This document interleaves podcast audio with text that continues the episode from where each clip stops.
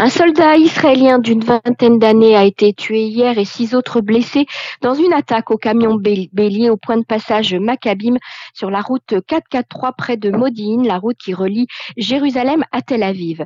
Grièvement blessé à la tête et à l'abdomen, le jeune homme a rapidement succombé à ses blessures malgré les efforts des équipes médicales sur place pour le sauver. Il s'agit du jeune sergent Maxime Molchanov, émigrant d'Ukraine. Il était seul en Israël. Deux autres soldats ont été blessés, l'un grièvement et l'autre légèrement. Quatre civils ont également été blessés lors de cette attaque. Le terroriste, un Palestinien de 41 ans qui disposait d'un permis d'entrée en Israël, a été neutralisé quelques minutes après l'attentat. Le ministre des Finances Bezalel Smotrich, qui occupe également un poste au ministère de la Défense lié aux implantations dans les territoires, a déclaré Nous luttons contre le terrorisme de toutes nos forces et nous en viendrons à bout. Lors d'une descente effectuée jeudi matin dans la ville de Betounia, les forces de sécurité israéliennes ont perquisitionné un, un, atelier palestinien qui, selon la police, servait à la fabrication d'armes à feu. Elles ont arrêté un suspect, saisi du matériel, six armes de poing, trois fusils d'assaut, des douzaines de pièces d'armes et d'autres équipements militaires. Toujours selon la police, le Palestinien âgé de 26 ans en était à la tête. Il était déjà recherché pour trafic d'armes et fabrication d'armes à feu. Le raid a eu lieu très tôt jeudi matin et tout le matériel a été confisqué.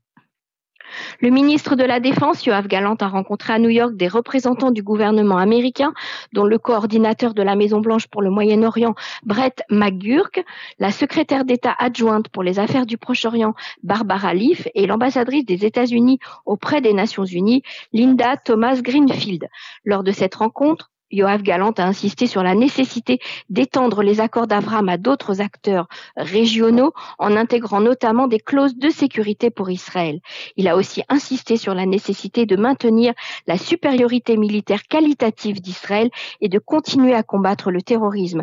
Il a spécifiquement pointé du doigt l'ombre de l'Iran derrière les attentats, notamment par le biais du transfert de fonds et d'armement. Le Conseil de sécurité nationale a publié une alerte au sujet des voyages à l'étranger à l'approche des fêtes de Tishré. Le Hamas, mais aussi le djihad islamique, chercherait à enlever des Israéliens ou des Juifs à l'étranger comme monnaie d'échange. C'est le leader du Hamas qui l'a annoncé lui-même. Ismail Haniyeh a déclaré, je cite, Nous capturerons d'autres Israéliens par le biais de nos branches à travers le monde. Des menaces qui sont donc prises très au sérieux en Israël. Le Conseil de sécurité nationale insiste auprès des voyageurs israéliens pour qu'ils consultent les recommandations relatives aux différentes destinations avant de prendre leur billet. Troisième incident sécuritaire cette année à l'aéroport de Ben Gurion. Les voyageurs ont vécu quelques minutes éprouvantes jeudi matin euh, lorsqu'ils ont reçu l'ordre de s'allonger immédiatement sur le sol du terminal pendant plusieurs minutes. Des minutes qui ont duré longtemps après qu'une voiture a été volée et a percuté une barrière à l'entrée de l'aéroport déclenchant toutes les alarmes sur place. Dans des vidéos diffusées sur les réseaux sociaux, on voit les voyageurs allongés par terre recevoir les ordres de la police du terminal. L'alerte a été lancée lorsque le véhicule a franchi les contrôles de sécurité à l'extérieur de l'aéroport. Selon le site d'information Ynet, le conducteur était un habitant de Naplouse. Il a été arrêté peu de temps après. Témoins affirment avoir entendu euh, des coups de feu qui auraient été tirés par les agents de sécurité en direction euh, de la voiture. Les portes de l'aéroport ont été bloquées pendant l'incident. Personne n'était autorisé ni à entrer ni à sortir pendant que les agents de sécurité poursuivaient leur opération. Selon les passagers toujours, l'incident a été rapidement résolu et la situation dans le terminal Ben Gurion est rapidement revenue à la normale. Shabbat shalom à tous.